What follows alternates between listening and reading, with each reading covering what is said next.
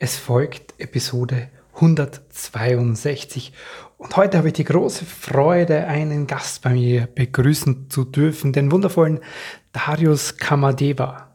Er ist, ähm, wenn du so willst, Experte für Beziehungen und er spricht von einer neuen Art der Liebe, von der intuitiven Liebe und er spricht von einer neuen Art von Beziehung, nämlich von Wachstumsbeziehung und Darüber und über die Schritte dahin habe ich mit ihm in diesem Interview gesprochen und ich wünsche dir jetzt ganz viele inspirierende Momente mit diesem Gespräch. Herzlich willkommen und grüß dich beim Podcast Heile dein inneres Kind. Ich bin dein Gastgeber Stefan Peck und ich unterstütze dich auf deinem Weg mit deinem inneren Kind. Herzlich willkommen, du wundervoller Mensch da draußen. Ich freue mich, dass du da bist.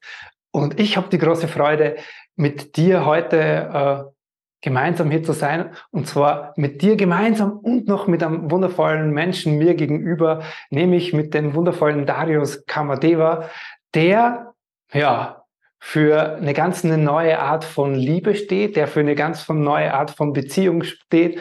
Und beide Begriffe finde ich mega, weil es genau das ist, wie ich es äh, zum Teil auch benennen würde.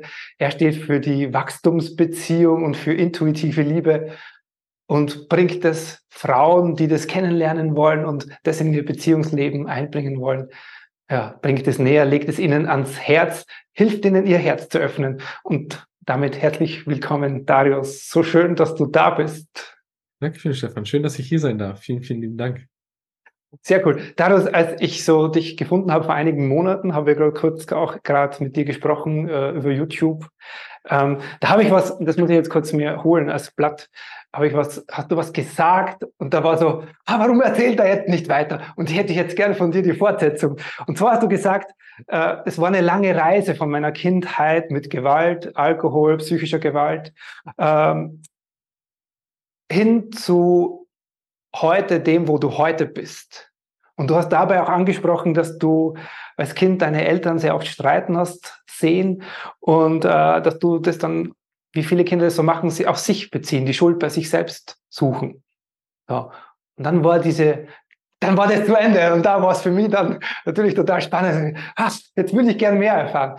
Nimm uns doch mal kurz mit zu diesem drei, vierjährigen Darius. Was hat der erlebt und äh, warum ist es wichtig für das, was du heute mit den Menschen da draußen machst? Der Lebenskontext oder der geschichtliche Kontext, wenn man so will, äh, in dem ich aufgewachsen, in dem ich geboren bin, war Deutschland war getrennt. Ähm, Deutschland war geteilt in zwei Länder. Ähm, wir waren Ende des Kalten Krieges. Ähm, ich bin in Ostdeutschland geboren, in einem ganz, ganz kleinen Dorf ähm, neben Bitterfeld. Bitterfeld ist heutzutage AfD Hochburg. Das hängt damit zusammen, wie die Bedingungen damals gewesen sind.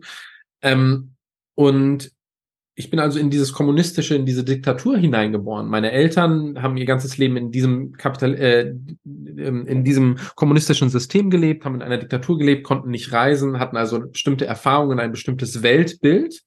Und plötzlich zwei Jahre nach meiner Geburt, relativ unerwartet, für die meisten Menschen in der DDR waren die Grenzen offen. Ähm, das Land gab es nicht mehr. Ähm, es kam ein neues politisches, ein neues, äh, ein neues Wirtschaftssystem. Es gab so eine ganz große gesellschaftliche Transformation. Die Wiedervereinigung ist für viele ein schöner, äh, schöner Prozess gewesen. Ich finde den auch sehr begrüßenswert, aber damals waren wir, ähm, ganz salopp gesagt, Wirtschaftsflüchtlinge, die von Osten nach Westen gezogen sind. Wir waren genauso oder nicht genauso, aber ähnlich Migranten, externe Bestandteile in einer Gesellschaft, relativ sozial schwach. Wir hatten nicht viel Geld. Meine Eltern konnten sich in diesem System kaum orientieren. Die kannten das ja nicht. Ähm, meine Mama hat dann äh, ihr ganzes Leben lang als Reinigungskraft in einem Krankenhaus, in einem Altenheim gearbeitet, mit allem, was dazugehört.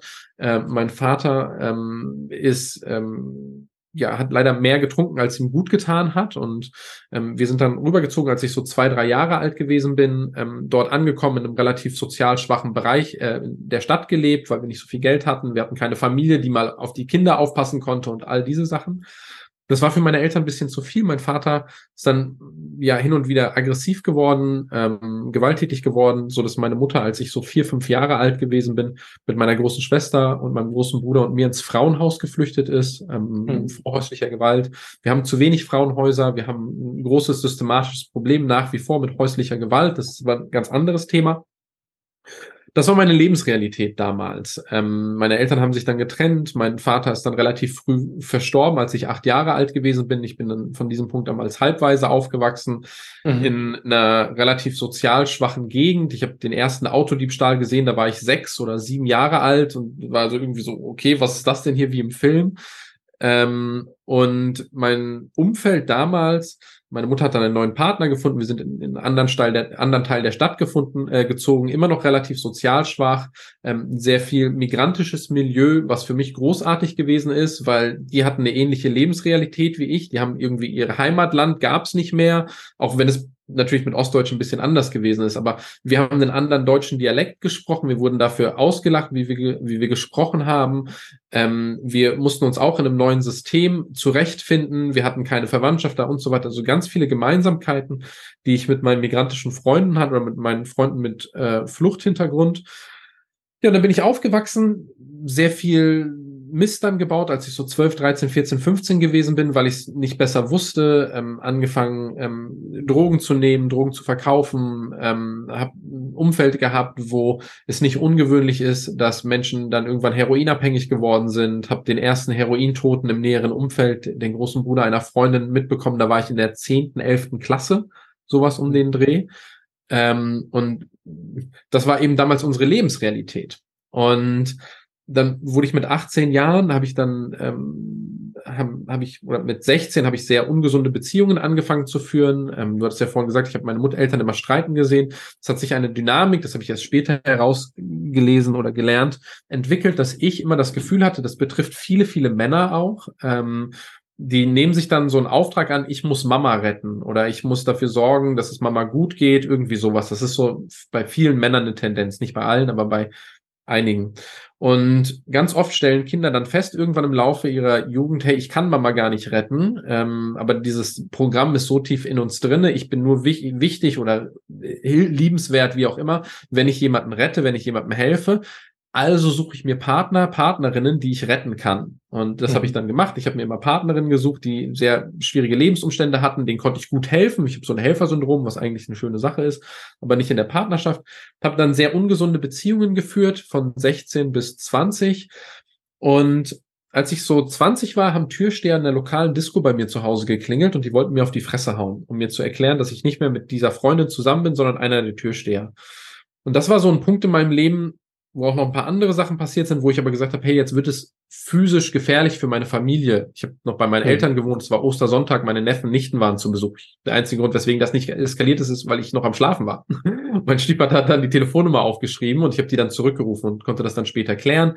Ich hatte ein paar einflussreiche Freunde, diese Türsteher mussten sich zwei Wochen später bei mir öffentlich entschuldigen, war auch wieder geklärt, aber das war so ein Punkt, wo ich gesagt habe, hey, das geht so nicht. Ich muss irgendwie was daran verändern. Meine Beziehungen, die sind ungesund und ich will das so nicht. Und das ist dann jetzt ja so 15, 20 Jahre her ungefähr.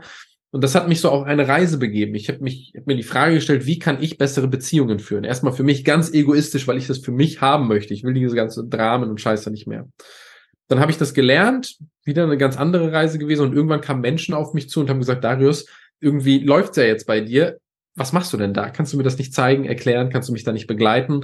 Und dann habe ich das ja immer mal wieder gemacht, äh, kostenlos, ehrenamtlich sozusagen. Und das ist dann irgendwann so viel geworden, dass ich das nicht mehr machen konnte, weil ich nicht genug Zeit hatte. Und dann haben Menschen angefangen, mir Geld anzubieten. Und dann ist das irgendwie organisch über die letzten ja, 10, 15 Jahre gewachsen.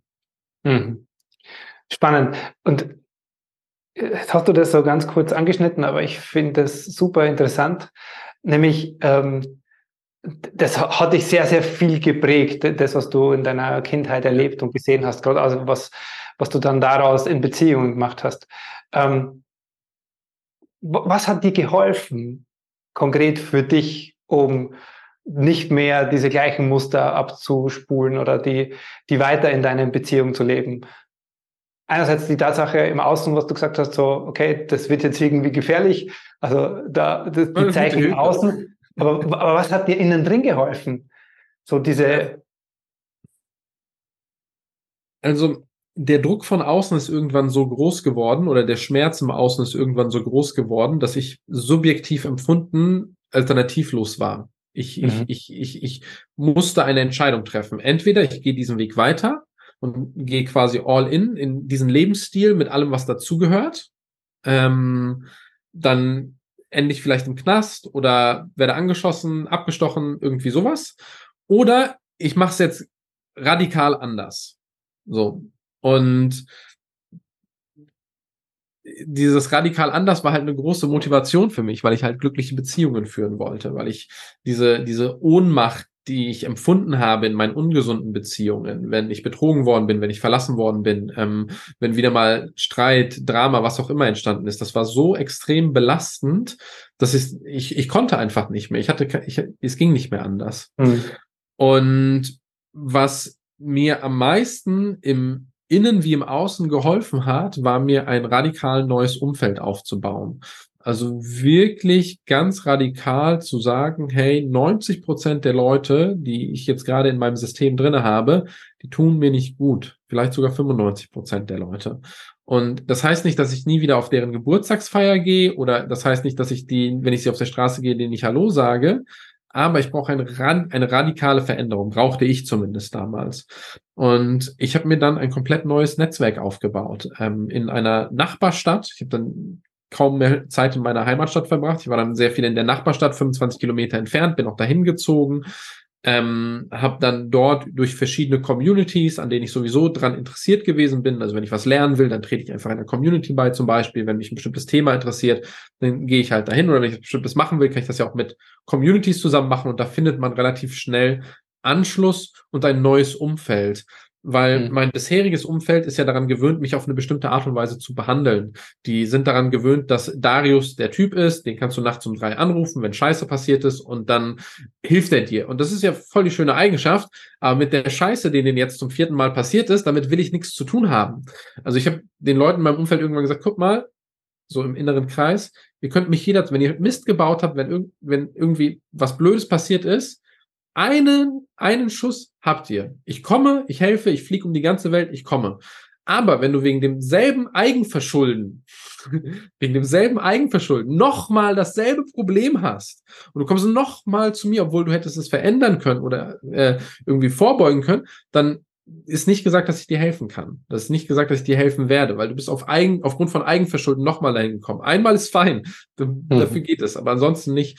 Und dieses komplett neue Umfeld oder zu größten Teilen neues Umfeld, das war der, glaube einer der größten Hebel, weil mein neues Umfeld hat einen neuen Standard an mich gesetzt. Die haben es mir nicht durchgehen lassen, wenn ich bestimmte Verhaltensweisen an den Tag gelegt habe, wenn ich unzuverlässig gewesen bin, wenn ich unpünktlich gewesen bin, wenn ich meine Träume nicht verfolgt habe, wenn ich mich nicht weitergebildet habe, wenn ich bestimmte Dinge äh, nicht getan habe, dann war ich nicht mehr relevant für die, weil die einfach einen hohen Standard an sich selbst und ihr Umfeld haben. Und das hat mir geholfen, meinen eigenen Standard an mich ähm, zu erhöhen. Mhm. Okay.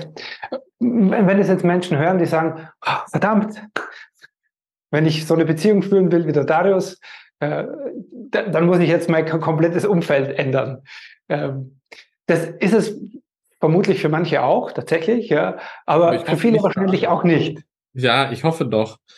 Ähm, also die Frage ist ja immer, wo will ich hin? Ja. Ähm, wenn ich mit ähm, Menschen arbeite, egal ob das jetzt eins zu eins ist oder irgendwie über den YouTube-Kanal oder im Mentoring oder wo auch immer, für mich sind eigentlich immer vier Punkte relevant und das kann jeder auch für sich zu Hause machen. Das sind, ich arbeite immer, und ich erzähle das auch jedem, ich mache da gar kein Geheimnis drauf, ich arbeite eigentlich immer nur an vier relevanten Dingen. Ähm, erstmal, als Grundprämisse versuche ich immer zu schauen, was ist mein Engpass? Also was ist mein aktuelles Problem? Mal angenommen, äh, ich fühle mich in meiner Partnerschaft nicht geliebt. Jetzt will ich mich aber in mhm. meiner Partnerschaft geliebt fühlen, dann ist das mein aktuelles Problem. Dann kümmere ich mich nur darum.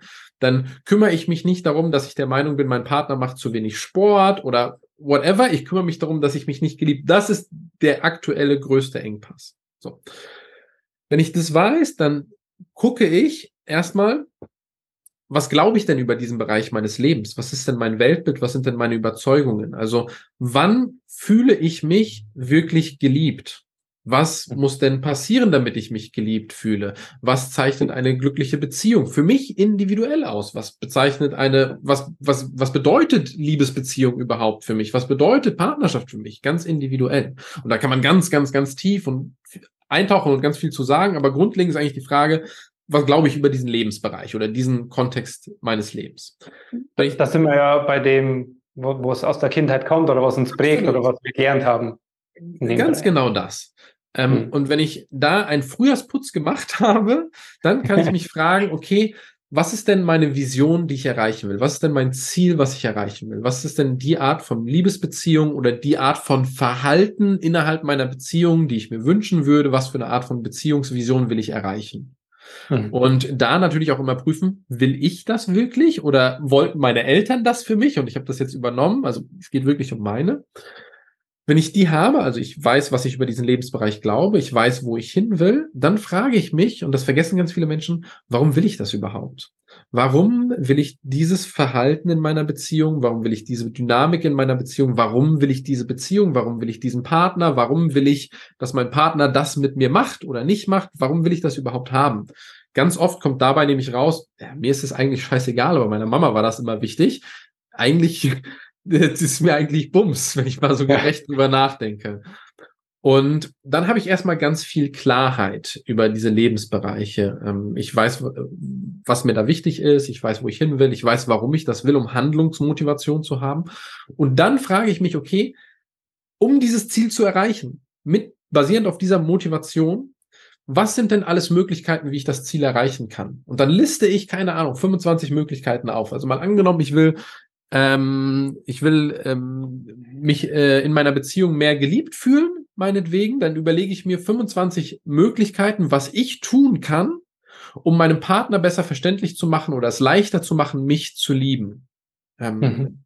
So. Weil ich kann ja nicht einfach nur sagen, ja, okay, ich mache jetzt 25 Punkte und gebe die meiner Partner, so, so das Er muss es machen, oder sie. Ich muss ja schon ein bisschen Eigenverantwortung. Aber 25 Dinge, um es meiner Partnerin leichter zu machen, mich zu lieben. Oder 25 Dinge, die ich tun kann, um meine Partnerin zu lieben, zum Beispiel. Und dann habe ich diese riesengroße Liste oder 25 Dinge, um äh, fitter zu werden, 25 Dinge, um mich auf einen Marathon vorzubereiten, 25 Dinge, um mich weiterzubilden, whatever. Eine große Liste. Und wenn ich die große Liste habe, einfach ein freies Brainstorming, dann frage ich mich, was sind denn die 20 Prozent der Dinge, der Handlungen, die ich tun kann, die für 80 Prozent des Ergebnisses verantwortlich sind. Mhm. Also was sind die kleinstmöglichen Dinge, die ich tun kann mit dem größtmöglichen Output? Ein konkretes Beispiel, ähm, meine Verlobte und ich, dadurch, dass wir hier das Seminarzentrum betreiben und hier auch physisch wohnen, haben wir relativ viel zu tun. Wir haben äh, unser Berufsleben und unser Privatleben verschwimmt an ganz vielen Orten, also inhaltlich, aber auch physisch, weil wir an diesem Ort eben wohnen. Ähm, auch unsere Freunde besuchen uns und wir arbeiten mit unseren Freunden. Das ist so ein sehr viel Überlappung. Und das sorgt manchmal dafür oder oft dafür, dass wir zu wenig Zeit füreinander haben, subjektiv empfunden. Und dann haben wir eben äh, äh einen, einen Streit gehabt, eine Debatte gehabt. Und dann habe ich sie gefragt, ja, okay, was sind denn die, was sind denn die 20 Prozent der Dinge, die wir verändern müssen, die für 80 Prozent des Ergebnisses verantwortlich sind? Also was sind denn die, was, was müssen wir denn machen, damit wir es hm. anders machen können? Und meine Verlobte ist sehr weise, Gott sei Dank, und die hat gesagt, schau mal, wenn du in zehn Prozent der Fällen, wo du die Entscheidung hast zwischen Geschäft, Unternehmen und Privatleben, dich fürs Privatleben entscheidest, dann ist großartig. Zehn Prozent der Fälle. Zehn Prozent. So. Und was bedeutet das? Naja, in den Fällen, wo es eigentlich gar nicht so wirklich wichtig ist. Also letztens ist ähm, eine Gruppe hier abgereist, 35 Leute sind abgereist, mittags um drei um 18 Uhr kam oder 17 Uhr kam zufällig oder was kam unser Nachbar, die haben so ein paar Airbnbs da drüben, kam zu uns rüber, hat uns erzählt, hey, die haben eine Doppelbuchung gemacht, die kriegen ihre Gäste nicht unter, ob, ob wir die unterbringen können, so 15 Leute oder so. Und normalerweise hätte ich Himmel und Hölle in Bewegung gesetzt, um das möglich zu machen. Aber das war weder unser Kerngeschäft, wir machen ganz andere Trainings, noch war das besonders viel Geld, noch war das ein besonders günstiger Zeitpunkt. Alles war dreckig und die andere Gruppe ist gerade ausgecheckt und das war unser privates Wochenende, was wir hatten. Also war das eine 10% Entscheidung, wo ich sagen kann, mhm. hey, das nehme ich nicht an, da entscheide ich mich gegen das Geschäft und für das Privatleben, weil der finanzielle Verlust sind 500, 600 Euro gewesen, gar nicht relevant für uns im Großen und Ganzen. Der Stress, den es aber verursacht hätte, immens. Wir hätten zwei Tage Gäste hier gehabt, wir hätten keine private Zeit gehabt, wir hätten ganz viele Sachen nicht machen können als privates Paar. Und da habe ich dann mit zehn Minuten unangenehmes Gespräch mit meinem Nachbarn führen und absagen, aber 48 Stunden private relaxe Zeit mit meiner Partnerin gewonnen. Nicht nur mit meiner Partnerin, aber für mein Privatleben. Also sehr kleines Investment, sehr hoher Ertrag. Ja. Und das versuchen wir zu machen. Wir versuchen die Sachen zu finden, die mit 20 Prozent des Aufwandes 80 Prozent des Ergebnisses verursachen. Und wenn wir das hinkriegen, dann schaffen wir es mit viel, viel weniger Aufwand, viel, viel bessere quali qualitativ hochwertige Beziehungen zu führen. Weil ich weiß, was mir wirklich wichtig ist. Mir ist doch hm. egal, ob meine Verlobte die Butter offen lässt oder nicht in meinem individuellen Fall. Aber andere Sachen sind mir unfassbar wichtig. Und wenn sie sich darauf konzentrieren kann, ist doch mega. Dann kann sie mit weniger Aufwand dafür sorgen, dass ich mich besser liebe, äh, geliebt fühle und umgekehrt. Und ja. diesen Vier-Schritte-Prozess, das ist eigentlich das Einzige, was ich mache. Und äh, wenn man das für sich selber macht, dann kann man fast alle Probleme lösen, weil man dann immer von einem Engpass zum nächsten kommt. Ja, ja. ja finde ich super, weil es einfach, äh, ich liebe das, wenn die Dinge pragmatisch sind und einfach sind. Und cool. das, das bringt es halt auf einen, auf einen einfachen Punkt und auch äh, dieses, was, was ich gern für mich auch immer wieder suche, so, okay, was kann ich tun? Ja, nicht nur, was kann ich theoretisch verändern, sondern wo genau kann ich ganz praktisch mit mir auch reingehen und Dinge verändern. Ja. ja. Es ein spannender Weg.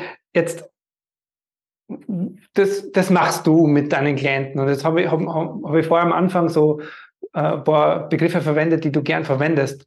Das soll dann zu einer Wachstumsbeziehung führen. Das ist das, die Art von Beziehung, die du vermutlich führst mit deiner Partnerin, ja. die du auch dir wünschst für deine Klienten oder Klientinnen. Ähm, was, was ist das? Hm, wenn wir oder warum brauche ich das? Wenn wir uns überlegen, an, alles andere scheitert alle anderen Beziehungsformen scheitern zwangsläufig. Und mhm. scheitern bedeutet für mich auch, ich bin unglücklich in meiner Beziehung und ich habe resigniert, ich bleibe aber trotzdem drinnen. Das ist für mich genauso gescheitert wie ja. wir sind, wir haben es nicht zusammen geschafft. Was absolut fein sein kann. Wenn ein Paar sagt, hey, wir wollen nicht mehr zusammen sein, super fein. Aber was blöd ist, ist, wenn die sagen, wir wollen, aber wir schaffen es nicht. Das ist immer, das ist immer blöd. Ähm, und wenn wir uns überlegen, oder wenn wir uns mal so einen historischen kurzen Abriss antun, geschichtlich, wie sind wir an den Punkt gekommen, wo wir jetzt sind? Und man kann da sehr tief einsteigen, das machen wir jetzt nicht. Ja. Die Menschheit ist irgendwann mal sesshaft geworden, ähm, hat angefangen, Ackerbau zu betreiben, hat angefangen, Besitz zu haben. Häuser, Vieh, eine Kuh, ein Zaun, whatever. Und das gab es vorher nicht. Und um diesen Besitz zu schützen, hat man gesagt, na ja, wir müssen unsere Beziehungsform etwas verändern. Wir müssen ver nicht vertrauensvolle, aber belastbare Beziehungen haben, sodass mein Bauernhof, den ich jetzt gebaut habe, damit der mich in meinem Alter versorgt. Früher waren wir so in Stämmen, da war stark vereinfacht das Gesetz des Stärkeren. Wenn ich dir auf die Nuss hauen konnte, dann war ich der Chef und dann war gut. Solange bis mir jemand anderes auf die Nuss haut halt.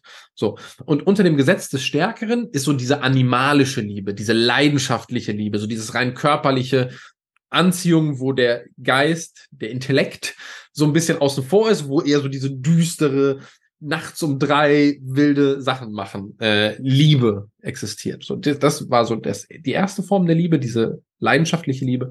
Dann haben wir irgendwann Besitz gehabt. Ähm, es kamen so spannende Sachen wie die Ehe dazu, um sicherzustellen, dass unser Besitz, also ich habe einen Bauernhof, du hast einen Bauernhof, wir verheiraten unsere Kinder, jetzt haben die zusammen einen Bauernhof. Damit jetzt aber nicht ein Dritter oder eine Dritte dazukommt, müssen wir sicherstellen, dass es die Ehe gibt, damit keiner betrügt. Und das ist aber eigentlich ein Wirtschaftsschutzkonzept gewesen, wenn man so will. Ähm, dadurch kam eine sehr verlässliche, sehr vorausschauende Liebe. Also ich heirate dich jetzt, damit wir in 30 Jahren zusammen alt werden können.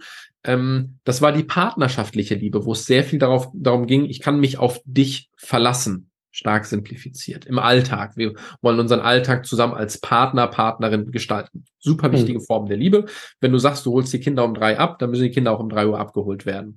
Voll toll, aber super unleidenschaftlich. Also das kom kom komplette Gegenteil zur leidenschaftlichen Liebe. Ähm, je besser die Partnerschaft läuft, umso schlechter läuft's im Bett in den allermeisten Fällen. Ähm, Danach kam irgendwann, so im 17., 18. Jahrhundert, Goethe und die ganzen Romantiker, die haben gesagt, na ja, ich will nicht nur heiraten, weil Papa einen Bauernhof hat und Mama äh, und irgendwie dein Papa auch einen Bauernhof hat und wir irgendwie wirtschaftlich ja. zusammen gut funktionieren, sondern ich will dich lieben, weil ich dich liebe als Individuum, weil du dieses perfekte Wesen bist, dieses dieses engelsgleiche Geschöpf, das niemals stinkt und wenn du auf wenn du mal pupst, dann kommen da nur Rosen raus und du bist einfach dieser idealisierte, perfekte Mensch. Diese Idee der romantischen Liebe, die ist so im 17., 18. Jahrhundert im Zeitalter der Romantik. Äh, wir haben eine ganze geschichtliche Periode danach benannt. Dadurch ist es entstanden.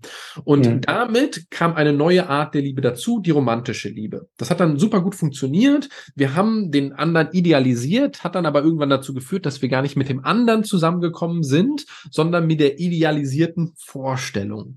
Ähm, diese rosarote Brille ist mittlerweile auch hormonbiologisch nachgewiesen. Also wir sind dann einfach ein bisschen Mischugge in der Birne. Äh, wir nehmen den anderen anderen besser wahr, als er ist. Wir präsentieren uns an, besser, als wir tatsächlich sind. Das ist so. Wir sind kompromissbereiter, aufmerksamer und so weiter am Anfang einer Beziehung.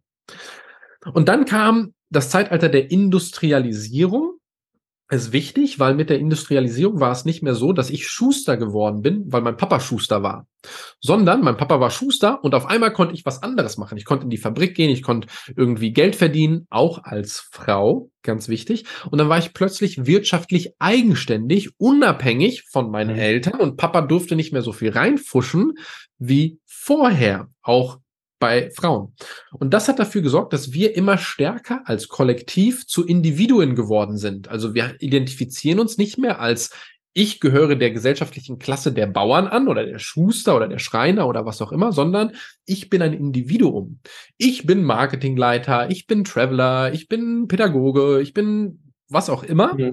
Und wir können uns so individuell ausleben, dass eine neue Art der Liebe hinzugekommen ist, die freundschaftliche Liebe, in der ich nicht mehr für das idealisierte romantische Idealbild geliebt werden will, sondern für den oder die ich wirklich bin, mit all meinen Stärken und Schwächen. Wenn du mich nicht in meiner schlimmsten Zeit liebst, hast du mich in meiner besten nicht verdient und all solche Sachen. Und dadurch sind ganz viele neue Beziehungsdynamiken entstanden, weil diese vier unterschiedlichen Arten der Liebe, leidenschaftlich, partnerschaftlich, romantisch und freundschaftlich, die spielen so ein bisschen gegeneinander. Bei meinem besten Freund freue ich mich, wenn er in der Disco vielleicht einen One-Night-Stand ähm, gefunden hat. Auch für meine beste Freundin freue ich mich. Für meinen Partner, meine Partnerin vielleicht nicht.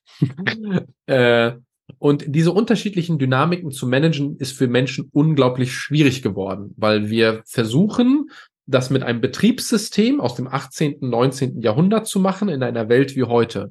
Wir können uns vorstellen, wenn wir versuchen würden, einen Netflix-Film oder eine Serie mit einem Computer von 1985 zu produzieren, wäre einfach sehr schwierig. Das heißt, wir brauchen ein Update für das Betriebssystem Liebe. Wie mhm. funktioniert Liebe? Und ich glaube, dieses Update sind Wachstumsbeziehungen und intuitive Liebe. Was meine ich mit Wachstumsbeziehungen? Alles in der Natur wächst entweder oder geht kaputt. Mhm. Vielleicht sehr langsam kaputt und es wächst vielleicht sehr langsam, aber es gibt nur diese zwei Modi. Also es gibt Dinge da draußen, die sind zwar stabil, ein Stein, ein Auto, aber wenn man lang genug wartet, gehen die kaputt. Warum gehen die kaputt? Weil immer ein Stress auf alles ausgewirkt wird. Auf mich. Ich laufe, es gibt äh, die Erzanziehungskraft, die sorgt für Stress. Ich esse was, das sorgt für Stress und so weiter und so weiter. Und jede Beziehung, jedes Leben, jedes Individuum, jedes System, jede Liebesbeziehung wird zwangsläufig irgendwann Stressfaktoren erleben. Die können aus der Beziehung in drinne kommen. Ich bin unsicher und brauche mehr Sicherheit. Ähm, ich habe Zweifel und brauche mehr Vertrauen. Ich habe Interesse an anderen entwickelt und bin mir was auch immer diese internen Stressfaktoren oder von draußen. Ich habe neue Arbeitszeiten, muss umziehen, verliere meinen Job, ähm, Familie mag mich nicht oder was auch immer. Und diese Stressfaktoren kommen zwangsläufig. So. Hm. Jetzt kann ich versuchen, und das haben unsere Eltern immer versucht, eine stabile Beziehung zu führen. Das Beziehungsideal der vorherigen Generation war stabile Beziehung. Stabil wie ein Fels in der Brandung. Aber auch der Fels in der Brandung geht unter genug Druck, unter, wenn genug Zeit ist, kaputt. Warum ist das so? Na, weil er stabil ist. Wir brauchen etwas, das unter Stress wächst. Wir brauchen etwas, was nicht Fragiles wie eine Vase, also ich übe Stress darauf aus und es geht kaputt. Wir brauchen etwas. Ich übe Stress darauf aus und es wächst. Es gedeiht. Wir brauchen ein antifragiles Beziehungssystem, eine Wachstumsbeziehung. Was meine ich damit? Wenn wir Astronauten zu lange im Weltall lassen und die da keiner Gravitation ausgesetzt sind, werden ihre Muskeln immer schwächer. Warum? Weil wir den Stress auf die Muskeln entfernt haben. Die können irgendwann nicht mehr laufen. Hm. Wenn wir den Stress unserer Beziehung immer fernhalten, weil wir sagen, oh nein, ich gucke mir das nicht an, ich darf nicht streiten, nein, ich sag das nicht, ich mach das nicht, und wir halten den Stress immer weg, dann wird unsere Beziehung wie so ein Muskel immer schwächer weil wir die Beziehung nicht belasten, wird sie nicht belastbar. Wenn wir aber sagen, okay, Stress und Belastung gehört zwangsläufig zum Leben dazu. Es geht nicht anders. Selbst der Buddha hat schon gesagt, Leben bedeutet Leiden. äh, geht nicht anders. Wenn wir das als Grundprämisse akzeptieren und sagen, hey, ich versuche nicht den Stress zu vermeiden, sondern ich versuche den Stress als Wachstumskatalysator zu nutzen, um meine Beziehung zu verbessern. Also, ich fühle mich unsicher in meiner Beziehung. Okay, wie kann ich dieses Gefühl nutzen, um meine Beziehung zu verbessern, damit ich mich so nicht mehr fühle? Ja. Es hilft ja nichts, wenn ich das Gefühl wegdrücke. Es hilft ja nichts, wenn ich sage, das Gefühl darf nicht da sein. Die Frage ist ja, okay, was brauche ich jetzt, um mich besser zu fühlen? Meine Verlobte wollte ähm, längere Zeit in Thailand verbringen. Ich wollte diese Zeit in Deutschland verbringen. Wir haben uns dazu entschieden, sieben Monate physisch getrennt voneinander zu sein. Am Ende sind es zwölf geworden. Ähm, und diese Zeit war herausfordernd. Natürlich, ganz klar. Und da sind Dinge hochgekommen, die waren herausfordernd.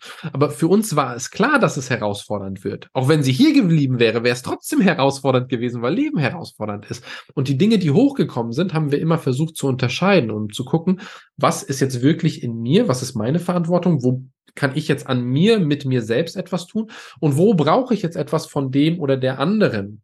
Und diesen Stress, den wir unserer Beziehung ausgesetzt haben, zwölf Monate getrennt voneinander zu sein, aus dem Blickwinkel einer Wachstumsbeziehung, hat dafür gesorgt, dass wir als Individuen gewachsen sind und hat dafür gesorgt, dass wir als Paar gewachsen sind.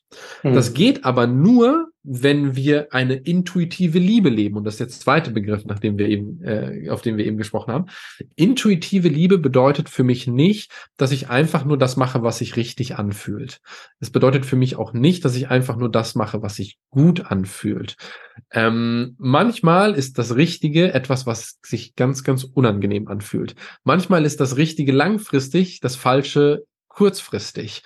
Und wir müssen ganz viel Klarheit über unsere Glaubenssätze, unsere Ziele und unser Warum haben, um uns überhaupt, um, um einen Kompass zu haben, der uns bei der Orientierung helfen kann. Wenn unser mhm. Kompass nicht richtig eingestellt ist, weil wir einfach Glaubenssätze unserer Eltern übernommen haben, der Gesellschaft oder weil wir aufgrund von traumatischen Erfahrungen, komplexer posttraumatischer Belastungsstörung meinetwegen, eine Identität angenommen haben, wo wir sagen, ich bin nicht liebenswert und ich höre dann auf meine Intuition, dann wird meine Intuition mich immer wieder dahin leiten, dass ich nicht liebenswert bin. Das ist, das meine ich damit nicht. Ich meine wirklich eine klare, sauber gewaschene äh, Beziehung zu mir selbst, die sich vielleicht auch manchmal erst entwickeln muss, vielleicht auch manchmal über Jahre, vielleicht auch manchmal in sehr schmerzhaften Prozessen, damit ich lerne, was ist denn wirklich meine Intuition und was ist nur meine innere Stimme, die äh, irgendein Scheiß da sabbelt, äh, auf den ich vielleicht nicht hören will. Und Deswegen glaube ich, wir brauchen die Wachstumsbeziehung, weil alles andere wird scheitern. Stabile Beziehungen ist nicht mehr, kann man vergessen. Ähm, die Realität zeigt, das gibt es nicht mehr. Dafür verändert sich die Welt zu krass, zu schnell, zu stark. Mhm. mhm. Ähm, und intuitive Liebe, weil es immer eine individuelle Liebe sein muss und weil ähm, diese individuelle Liebe sich auch erst entfalten und ähm, entdeckt werden muss. Ein bisschen wie eine Pflanze, die eben in den ersten Wochen ganz anders aussieht, wie vielleicht drei Jahre später. Aber man muss ein bisschen auch Vertrauen haben, dass die Beziehung, dass ich als Individuum, dass wir da auch reinwachsen können, wenn wir die richtigen Rahmenbedingungen schaffen. Ja, ja. Super, vielen Dank. Wow. Ist, ja, es ist so ein bisschen, man braucht, glaube ich, immer so ein bisschen. Die, die, Schwierigkeit ist immer, weswegen ich so weit ausholen muss. Ähm, man kann Veränderungen auf verschiedenen Ebenen herbeiführen. Man kann auf so einer ja. Verhaltensebene ganz, ganz viel machen und es ist wundervoll, auf der Verhaltensebene zu arbeiten. Ähm, wir brauchen aber auch so einen gesamtgesellschaftlichen Kontext, manchmal einen historischen Kontext, manchmal einen kollektiven Kontext, um ähm, eben auch zu wissen, dass es nicht meine individuelle Schuld ist, dass es so Ja. kompliziert ist. Das ist einfach ein, also wir haben ein Systemproblem oder wir haben ganz viele Systemprobleme. Dass Ja. alleinerziehende Frauen so oft wenig Geld haben oder kein Geld haben, ist nicht die Schuld der alleinerziehenden Frau, weil die nicht mit Geld umgehen kann. Das ist ein Systemproblem, was Ja. wir haben. Und das muss man wissen. Ja, und das ist super spannend, was du sagst. Weil Während du das so erzählst ja, und ich mir das so anhöre und mir das so klar wird, merke merk ich selbst ja schon, ah, stimmt. Ja, Ja. Also so quasi, es liegt nicht an mir, sondern da Nein. Liegt schon auch an mir, was meine Beziehung passiert, aber es gibt auch das große Ganze dahinter, was, was man einfach mal verstehen darf und sagen kann, okay, Moment einmal, dafür, dafür kann ich nichts. Ja, Nein, das ist einfach, da, da bin ich Teil, ein kleines Rädchen in diesem ganzen Nein. System. Das darf Ja. mir bewusst werden. Und das entlastet halt einfach. Ja. Es entlastet und vor allem, ich versuche halt auch nicht an den falschen Dingen anzusetzen. Also wenn ich, wenn ich, wenn ich weiß, schau mal, da ist ein Systemproblem. So. Und ich verstehe es aber als individuelles Problem. Dann denke ich Mhm. immer, ich bin schuld, ich kann Ja. es nicht gut genug, ich bin zu alt, zu dick, zu jung, was auch immer. Mein, meine Herkunft ist zu schlecht oder keine Ahnung. Und dann gebe ich mir ganz, ganz viel Mühe. Ich mache vielleicht sogar genau die richtigen Dinge schon, super. aber Mhm. ich bekomme nicht das erwartete Ergebnis, weil es ein Systemproblem gibt. Und das kann sehr, sehr zermürbend sein. Und das zermürbt auch ganz, ganz viele Leute. Und nur weil es ein Systemproblem ist, heißt das nicht, dass ich nichts verändern kann, heißt nicht, dass ich nicht Verantwortung für mein Leben übernehmen kann, aber ich muss diese Komponente eben haben. Wenn ich, wenn ich ein Wettrennen renne und ähm, ich muss halt, ich habe eine 25 Kilo Bleiweste an und die anderen nicht, naja, dann kann ich halt ganz, ganz viel trainieren, aber dann brauche ich mich nicht selbst zermartern, weil ich der Langsamste bin. Ja. Das ist dann leider so. Jetzt würde ich ge- gern trotzdem noch auf den Punkt kommen, obwohl ich vorher gesagt habe, wir werden nicht so lange sprechen, jetzt sprechen wir doch noch ein bisschen länger. Aber das finde ich einfach super, super wichtig. Ähm, so dahin zu kommen zu dieser Wachstumsbeziehung, ja, bedeutet ja, das hast du auch mehrfach auch erwähnt, den Begriff diese Eigenverantwortung. Also ich darf sagen, hey, äh, wenn wir hier einen Konflikt in der Beziehung haben, was passiert denn da eigentlich in mir davor schon, bevor ich in dem Konflikt lande und was kann ich tun? Da braucht es ja schon mal den, den Willen und das Bewusstsein dafür das, und, und die Eigenverantwortung zu sagen, hey, es liegt äh, ein Großteil an mir, warum wir da in dem, in dem Konflikt auch landen. Das ist, das ist das eine. Also diese Eigenverantwortung finde ich super, super, super wichtig. Das andere ist, wovon du auch sprichst oder worüber ich dich auch sprechen habe hören, das finde ich super spannend.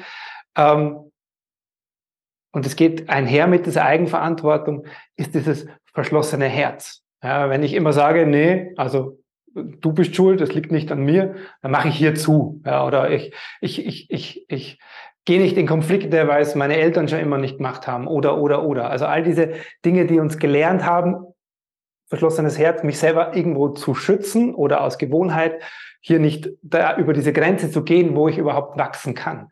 Mhm. Ähm, das heißt, diese Eigenverantwortung bedeutet aber für uns als Generation mit dem Wissen, dem Bewusstsein und dem Zugang wie zu einem äh, äh, Wachstumszentrum wie bei euch, das heute leichter möglich ist als früher, bedeutet auch dieses verschlossene Herz bei sich selber zu kennen, wo verschließe ich das, woher kommt es und wie verändere ich das.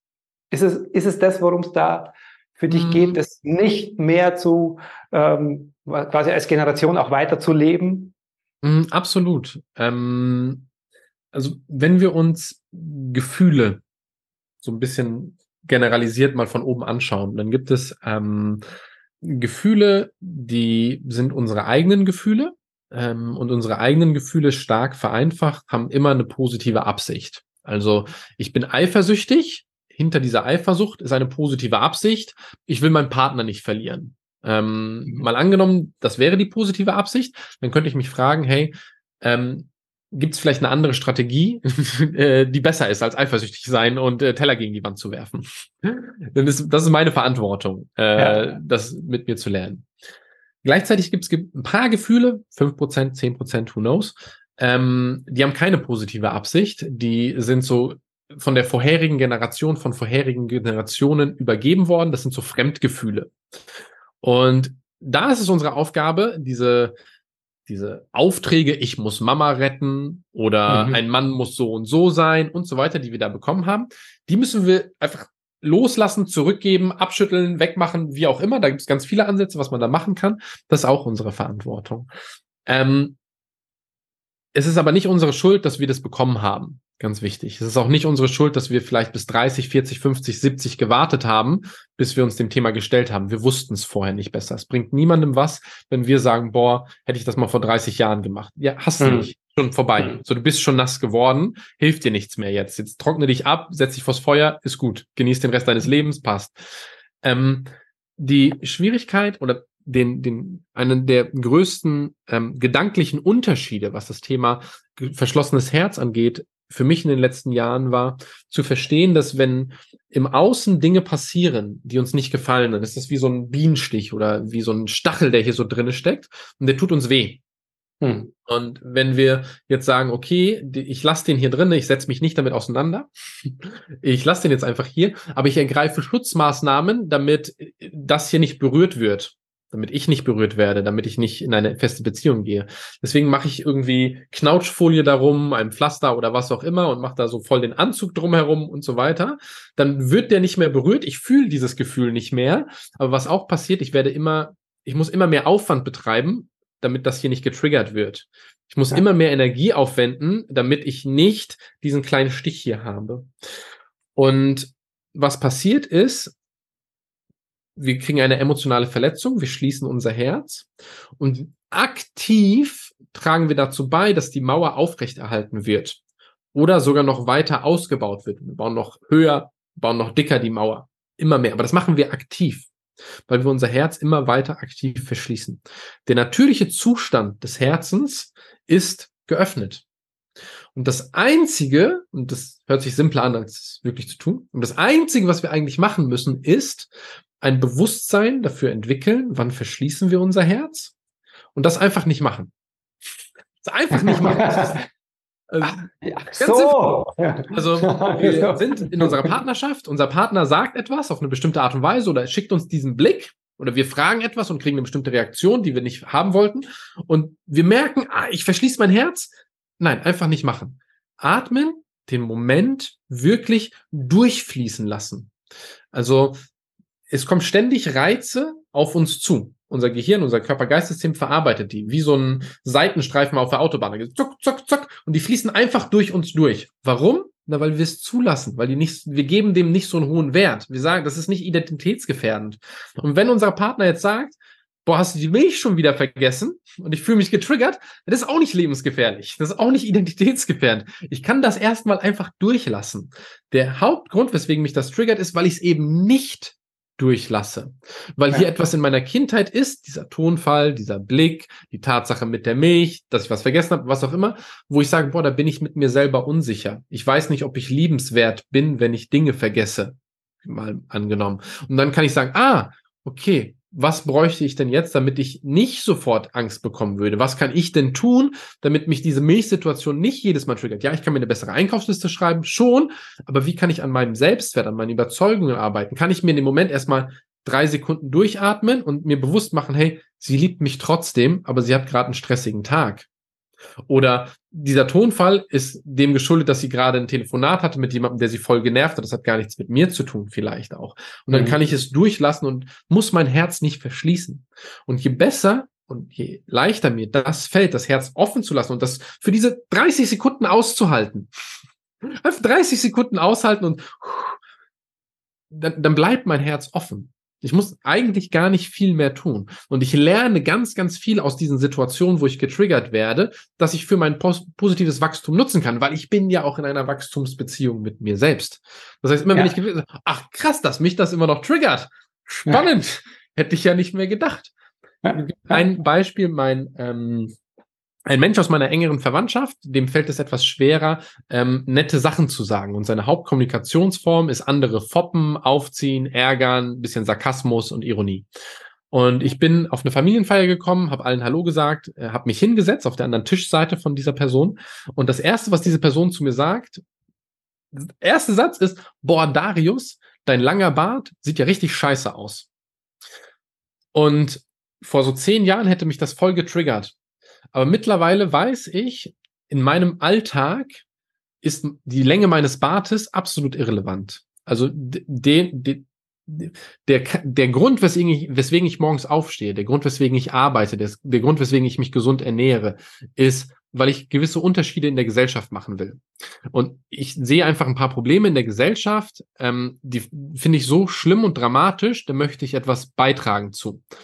Und das ist für mich so wichtig, dass im Vergleich dazu die Länge meines Bartes komplett irrelevant ist.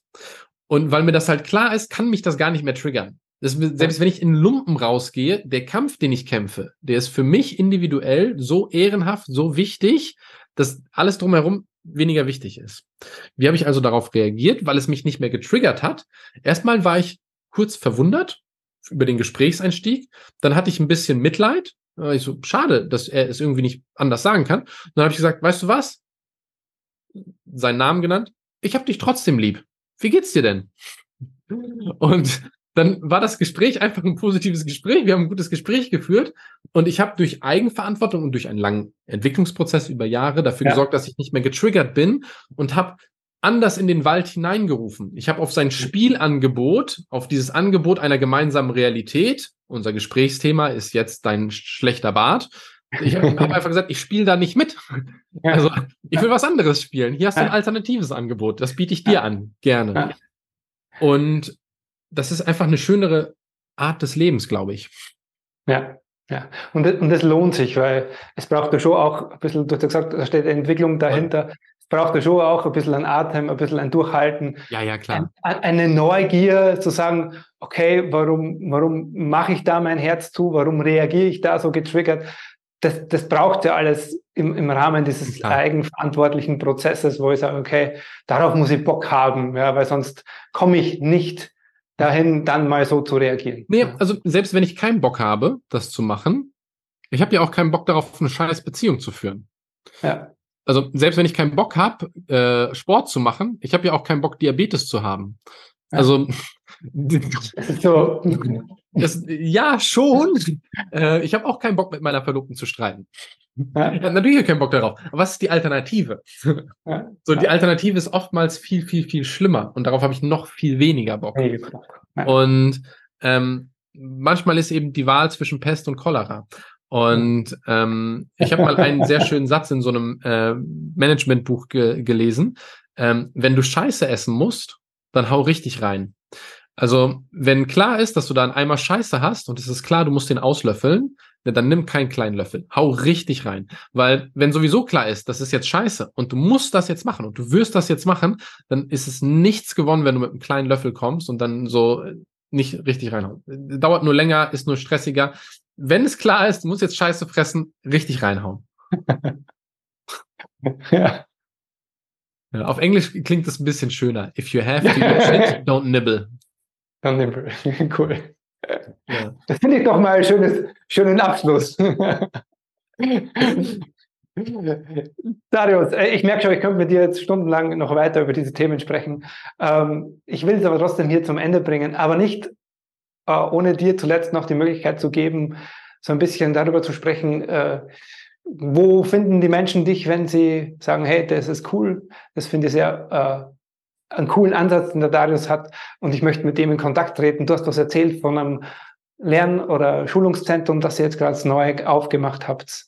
Ähm, es gibt so zwei Welten, in denen ich unterwegs bin. Ähm, ja. Es gibt so die Darius Kamadeva-Welt, in der ich äh, vor allem Frauen dabei unterstütze, ähm, wenn sie in einem Scheidepunkt ihres Lebens sind oder vor einem Scheidepunkt ihres Lebens, äh, Orientierung zu finden und diese Orientierung dann auch strategisch zu planen und umzusetzen. Also ähm, klassische Scheidepunkte, ähm, die Ehe ist oder die langfristige Beziehung ist jetzt irgendwie funktioniert nicht so gut und ich will sie jetzt ja. retten oder die ist gerade gescheitert, aus welchen Gründen auch immer und ich will mich jetzt neu aufstellen. Die Kinder sind aus dem Haus und auf einmal ist da ganz viel Raum entstanden und ich meine Beziehung läuft nicht mehr so gut mit meinem Partner und ich will jetzt gucken, wie will ich die nächste Phase meines Lebens angehen. Ähm, das passiert so alles in der Darius Kamadeva-Welt. Alles, was so zwischen ähm, zwei Privatpersonen passiert, äh, sage ich mal. Ähm, das findet man auf YouTube, da haben wir einen relativ großen Kanal, da gibt's auch die Webseite, einfach nach Darius Kamadeva suchen, da findet man uns. Gibt's ganz viele Angebote, ganz tolle Sachen. Ähm, und dann haben wir ein eigenes Schulungszentrum, ähm, in dem wir ganz viel Arbeit machen im Kontext Antidiskriminierung, also sehr viel im Bereich Sexismus, ähm, sehr viel im Bereich Rassismus. Ähm, wir fördern ganz viele Vereine und Institutionen. Wir arbeiten da zum Beispiel mit dem Kein Opfer e.V. aus München zusammen. Die setzen sich ein für Betroffene sexualisierter Gewalt, ähm, Betäubungsmitteldrogen im Vergewaltigungskontext und sowas. Und den sponsern wir jedes Jahr zum Beispiel ihr Community-Wochenende. Das können die bei uns kostenlos äh, auf dem Grundstück machen. Ähm, wir arbeiten aber auch mit ganz vielen Firmen und größeren Organisationen und Ministerien zusammen, um denen dabei zu helfen, ähm, diskriminierungssensibler zu kommunizieren, eine bessere Firmenkultur zu entwickeln, ihre Kunden besser abzuholen, ihre Dienstleistungen besser machen zu können. Ähm, das machen wir, weil es mir am Ende des Tages ähm, darum geht, alles, was ich mache, basiert auf der Hypothese, dass ich sichere Räume für Menschen schaffen will. Also mhm. sowohl sichere Räume innerhalb von Beziehungen, aufgrund dieser häuslichen Gewalterfahrung ist mir sehr schmerzhaft bewusst, was fehlender sicherer Raum in Beziehungen ähm, für negative Konsequenzen hat aber auch aufgrund der Erfahrung der Migration von Ostdeutschland nach Westdeutschland durch meine ganzen geflüchteten Freunde, durch meine ganzen migrantischen Freunde und die Diskriminierung, die dadurch einhergeht, ist mir auch klar, wie schwierig es ist, in unserer Gesellschaft sozialer Aufsteiger zu sein oder einfach nur ein gutes Leben zu leben und was für große systematische Probleme wir haben, die dazu führen, dass Menschen eben keine guten Beziehungen zueinander führen können. Und mhm. wir haben irgendwann festgestellt, dass wenn wir nur mit Privatpersonen arbeiten und nicht mit größeren Organisationen, ist es einfach schwierig, weil wir eine bestimmte Wirksamkeit nicht erreichen können. Und dafür haben wir ein eigenes Seminarzentrum eröffnet, ähm, 15.000 Quadratmeter mitten im Wald, eigener Seezugang, eigener Beachvolleyballplatz, ähm, 16 Schlafzimmer, ähm, Trainingsräume, eigenes Catering, alles pipapo. Und das findet man unter dem Diversity Lab, also diversity-lab.net, das Vielfaltslaboratorium auf Deutsch, Diversity Lab. Ähm, und da machen wir eher Sachen, die für Organisationen, Firmen, Gruppen, Teams, aber auch gemeinnützige Organisationen und Gruppen, die sich für Vielfalt in der Gesellschaft einsetzen, ähm, die sich da mit auseinandersetzen wollen, kommt gerne auch da auf uns zu. Also wir fördern ganz viel, ähm, wir helfen ganz vielen Organisationen, wir helfen ganz vielen Privatpersonen und versuchen eigentlich am Ende des Tages immer für sichere Räume zu sorgen ähm, mhm. und Menschen dabei zu helfen, bessere zwischenmenschliche Beziehungen zu führen, auf dass wir in einer schönen Gesellschaft leben, auf dass wir einfach alle gerne frei individuelle Wachstumsbeziehungen, äh, intuitive Liebe leben können äh, und uns zu Hause, aber auch im, in, im Beruf eben nicht dafür verstecken müssen. Mhm. Ja. Schön, das lasse ich gerne so nachwirken, deine letzten Worte. Vielen Dank dafür. Wir werden beides natürlich unten verlinken, dass die Leute zu euch finden. Danke, Danke Darius, für deine Zeit und für äh, ja, deine offene Art, mit uns ja. das hier zu teilen. Und ja, ich finde es schön, dass ihr so sichere Räume für diese Entwicklung und aufeinander zugehen schafft. Vielen Dank ja. dafür. Dankeschön. Schön, dass ich hier sein durfte. Danke dir. So wundervoll, dass du heute wieder hier mit dabei warst. Achtung, das Ganze, was du gerade gehört hast, gibt es auch als Bewegtbild in Farbe, als Video auf meinem YouTube-Kanal. Geh dazu auf YouTube und gib Stefan Peck ein. Dort findest du meinen Kanal zum Abonnieren. Dort findest du diese Folge und noch ganz viele, viele mehr Videos. Viel Freude dabei. Servus, der Stefan.